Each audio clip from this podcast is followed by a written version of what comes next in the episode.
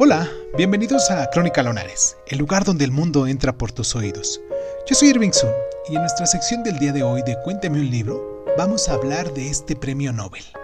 de Rudyard Kipling, con su obra Kim. Comenzamos.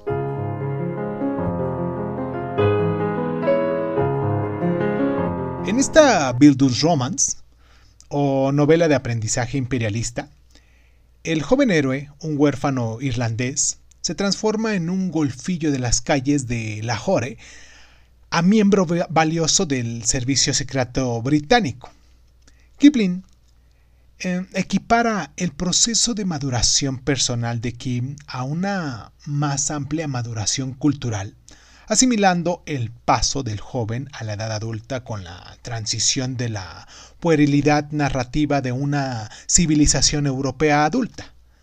Estas dos ideas se entrelazan profundamente en la novela, en la que Kim debe cambiar su educación en la calle por la del internado de una academia militar y las lenguas de la India por su lengua nativa.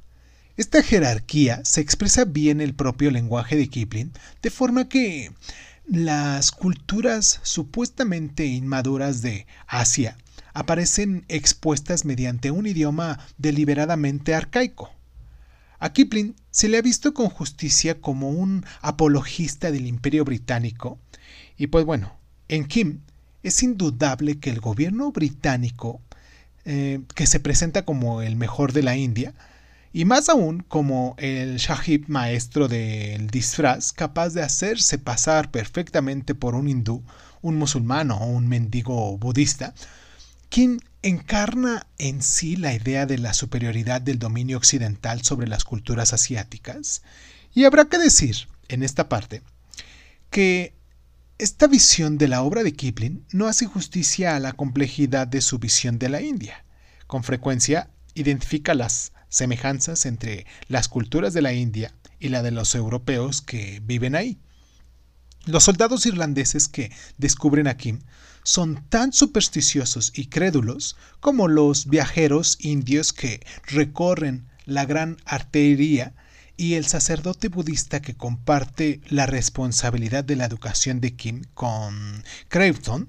su supervisor y maestro de espía inglés, comparten con este una visión de la India que es muy semejante en muchos aspectos a la de Clayton.